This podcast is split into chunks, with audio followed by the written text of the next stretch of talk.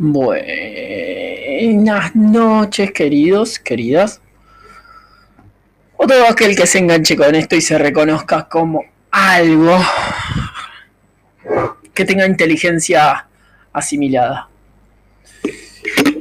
No estoy de acuerdo con lo de lenguaje inclusivo. Les quiero mencionar que soy argentino y acá está pegando muy fuerte. Um, sí apoyo la diversidad, la pluriculturalidad, eh, reconocer de cómo se reconocen otras personas.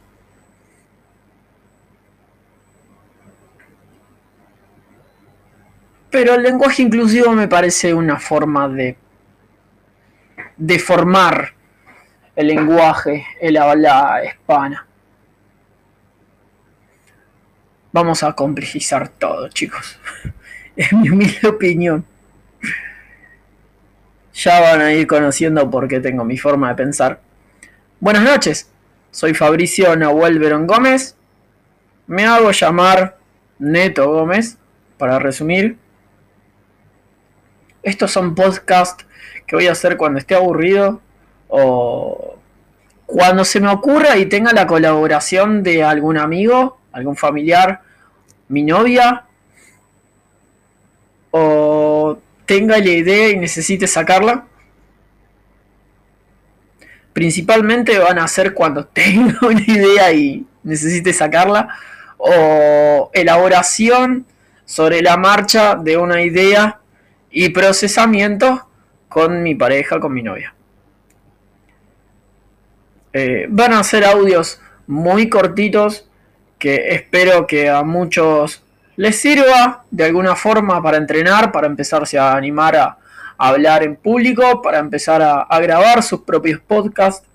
Eh, yo me voy metiendo en este mundo recién. Voy a tratar de que el primer episodio dure más o menos unos 15 minutos, así que me van a escuchar mucho hablando. Mañana voy a sufrir las consecuencias de estar hablando así. Así que veremos qué sale y qué no sale, qué cosas hay que pulir y qué cosas trabajaré mejor con el correr del tiempo y con el correr de los episodios. Como ya les mencioné al principio, en esa absurda aclaración que en verdad no gano nada con hacer eso, eh, soy argentino, Quiero agregar que tengo 30 años, dos hijos, me desempeño como tester software en una empresa que crea y gestiona programas para empresas de transporte de pasajeros, turismo, hotelería Es una empresa nacional argentina que se está expandiendo. Y que no sé si muchos de ustedes la conocen en el mercado, pero tampoco viene al caso mencionar. Además tengo muchos, muchos, pero muchos, muchos hobbies. Eh, posiblemente antes de grabar cada podcast, este, cada podcast, Marta, esté investigando alguna nueva idea que se me ha cruzado, alguna vieja idea que eh, he memorizado y necesito trabajarla, o simplemente esté investigando o haciendo algún curso o de programación o para desarrollar alguna habilidad nueva o desenvolver mejor alguna habilidad vieja. Últimamente estoy leyendo muchos libros de autoayuda, autodisciplina.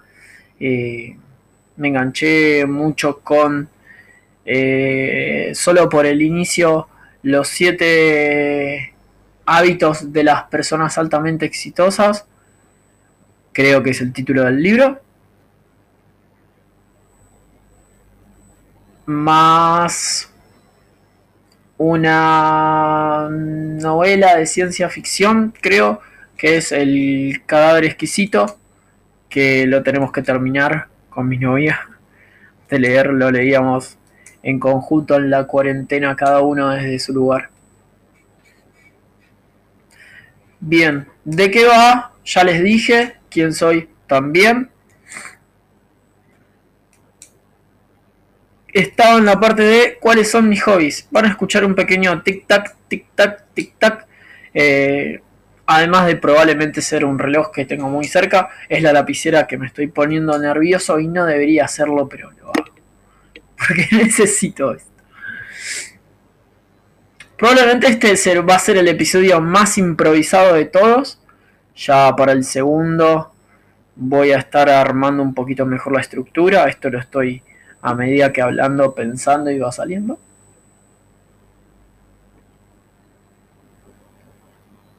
Van a ser mis episodios ensayo hasta que me encuentre cómodo con alguna estructura o alguna alguna técnica que encuentre por ahí.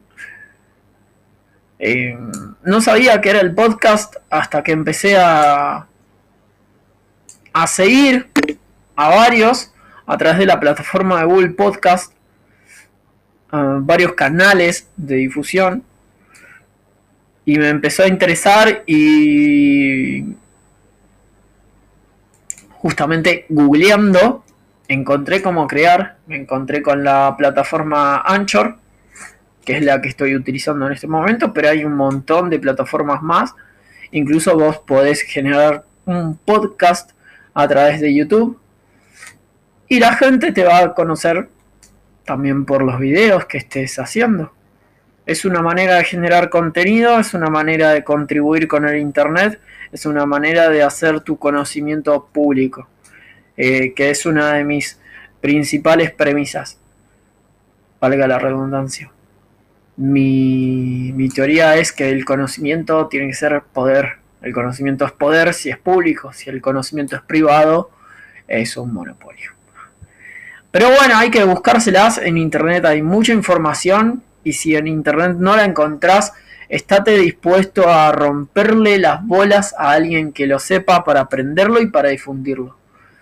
Eh, no estoy muy de acuerdo con el tema de la piratería, pero la piratería me acercó a mucho material que de otra forma me hubiera costado mucho dinero, mucho tiempo obtener.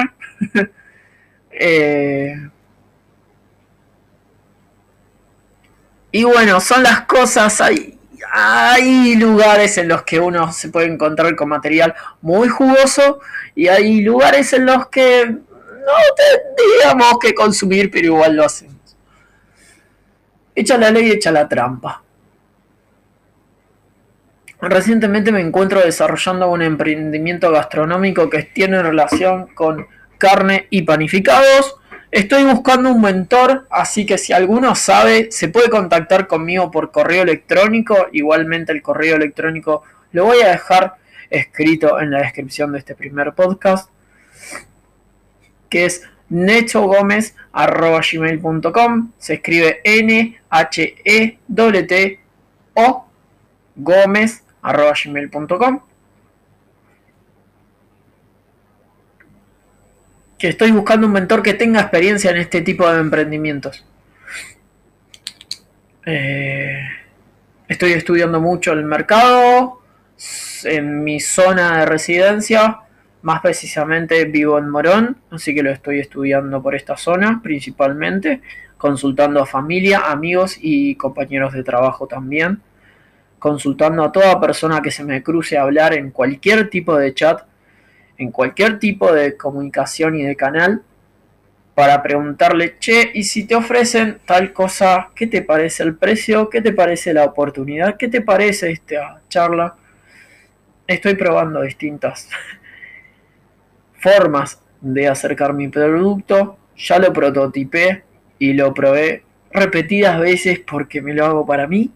También lo he hecho para familia y para amigos creo que puedo tener ahí una entrada monetaria importante si lo logro mantener con el tiempo y mi perseverancia me acude, mi voluntad también. ¿Qué más puedo decirles?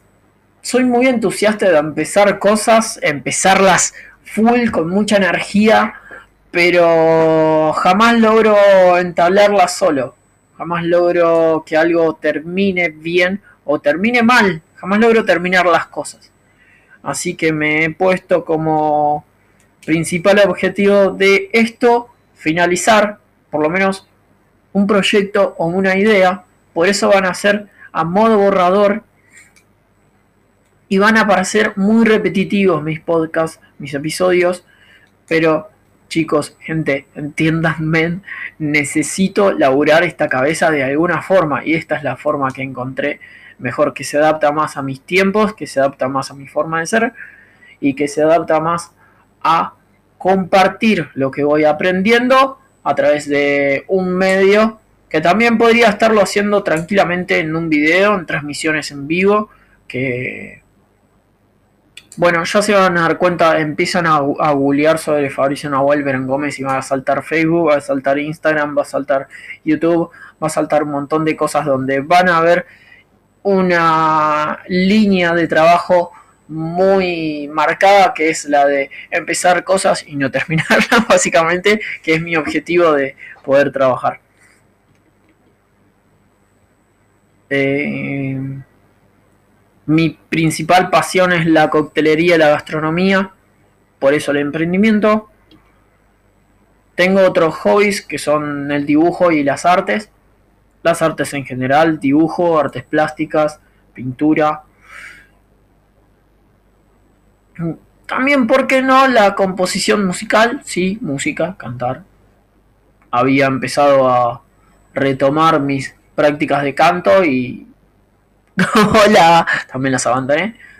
Eh, no, no soy muy frecuente en las cosas que hago y es algo, está muy bueno poder escucharme y va a estar muy bueno poder escuchar los episodios de acá algún tiempo y decir, pa, mirá cómo empezó, cómo empecé y mirá a dónde estoy ahora. Es mi objetivo, es mi objetivo, es la visión, es plasmar la visión en una realidad a través de los actos y de las cosas que digo para que tengan concordancia y lleguemos al fin universal que es la felicidad a través de haber hecho tal y tal y tal y tal otra cosa.